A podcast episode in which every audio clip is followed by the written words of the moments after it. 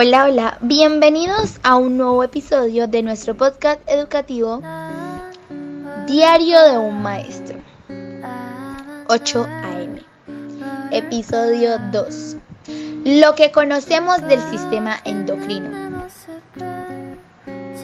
nuestro cuerpo está formado por hormonas que ayudan a controlar el estado de ánimo, el crecimiento y el desarrollo, la forma en que funcionan los órganos, el metabolismo y la reproducción. Sin embargo, el encargado de la regulación y cantidad de hormonas que se liberan es función del sistema endocrino. Este a su vez está formado por glándulas que fabrican hormonas. Y esas hormonas son los mensajeros químicos del organismo que, que transportan información e instrucciones de un conjunto de células a otro. Este sistema influye en casi todas las células, órganos y funciones de nuestro cuerpo. El sistema endocrino hace que las glándulas endocrinas liberen hormonas en el torrente sanguíneo. Este permite que las hormonas lleguen a otras partes del cuerpo.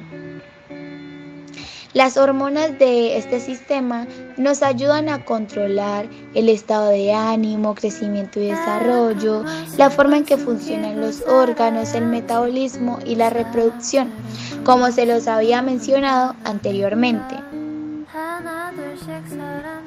Este también cumple un rol bastante importante en la conducta.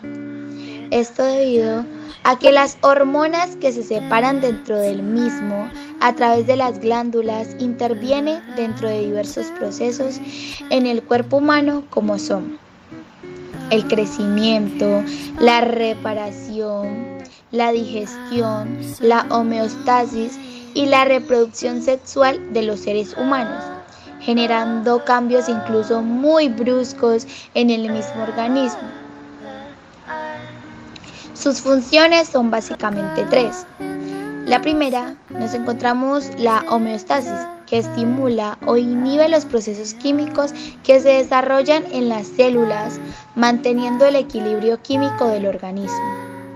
Luego nos encontramos con la reproducción, que estimula la maduración de los óvulos y la reproducción de espermatozoides, ambos esenciales para la reproducción humana.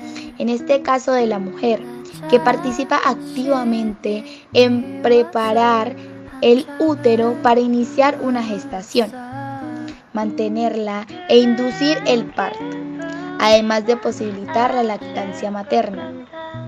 Y como último tenemos el desarrollo corporal, que controla e induce el desarrollo del ser humano desde, el mismo momento de la concepción, así como el crecimiento y el desarrollo del organismo hasta alcanzar la pubertad y la madurez física.